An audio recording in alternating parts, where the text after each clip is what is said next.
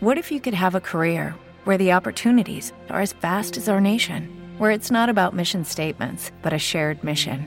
At U.S. Customs and Border Protection, we go beyond to protect more than borders from ship to shore, air to ground, cities to local communities. CBP agents and officers are keeping people safe.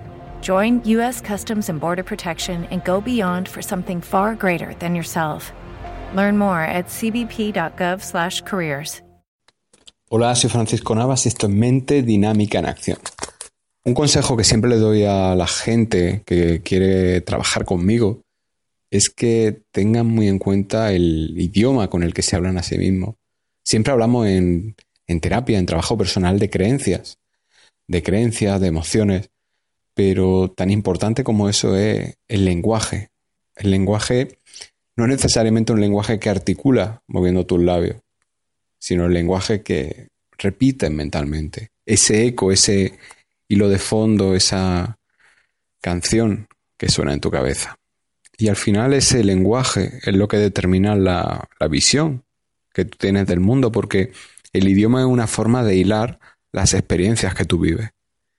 Si lo hilas con un hilo positivo, esas experiencias toman un, un tono mucho más agradable, mucho más sano que si lo si hilas esas experiencias con un tono negativo.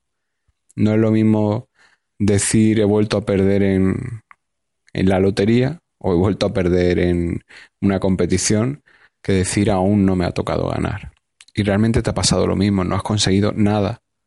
Lo que pasa es que en una sentencia has vuelto a chocarte contra un muro, estás en plano negativo y en otra aún no te ha tocado conseguir el premio, pero optas a ese premio y sabes que optas a ese premio. No es lo mismo decir estoy enfadado que decir estoy desencantado.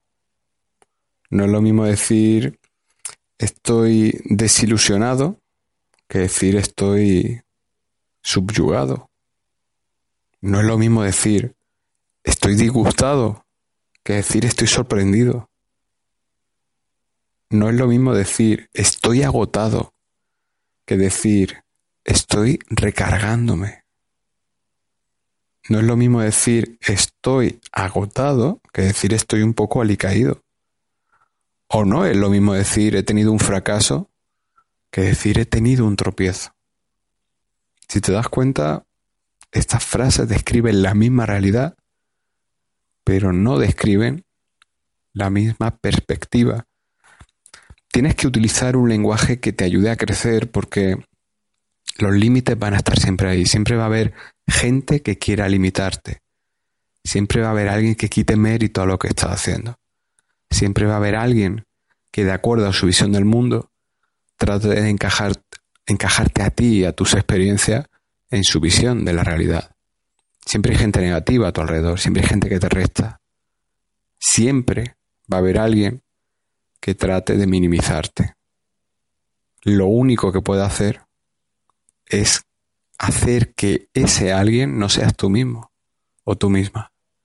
Porque muchas veces somos nosotros mismos quienes empezamos con ese trabajo de desgaste, con ese trabajo de restarnos. Mira, eh, yo he tenido muchas experiencias de cruzarme con personas por mi profesión, mm, enterarse de que soy psicólogo y mucha gente me trata como si fuera un cubo de basura, me tiran la mierda a la cara. El otro día le decía en consulta a un paciente que la terapia inefectiva es la terapia que venir a consulta es como ir al váter. El psicólogo, el papel higiénico y el paciente va a cagar, va a tirarte la mierda en la cara. Es efectiva, pero tiene un tiempo muy limitado. La próxima vez que necesites ir al váter a soltar mierda, necesitará ir al psicólogo. Y ese es un enfoque que no lleva a nada, lleva a repetir cíclicamente el mismo patrón y ir a consulta para desahogarte, pero no para avanzar. Es un enfoque negativo de la consulta. Un enfoque positivo sería un enfoque en el que en el que yo hago mucho hincapié, ¿no? Es como la terapia en la parada en boxes y tú vienes aquí para realizar esos pequeños ajustes como en una carrera Fórmula 1, pero rápidamente y a la mayor velocidad posible sales de, de boxes y vuelves a la carrera, porque la carrera es la vida, la carrera está ahí fuera. Y si te das cuenta, he contado de un modo positivo y de un modo negativo lo que puede ser una terapia psicológica. He contado de modo diferente algo que para el ojo inexperto es la misma realidad. Es contar. ¿Te está gustando este episodio? Hazte fan desde el botón Apoyar del podcast de Nivos. Elige tu aportación y podrás escuchar este y el resto de sus episodios extra. Además, ayudarás a su productor a seguir creando contenido con la misma pasión y dedicación.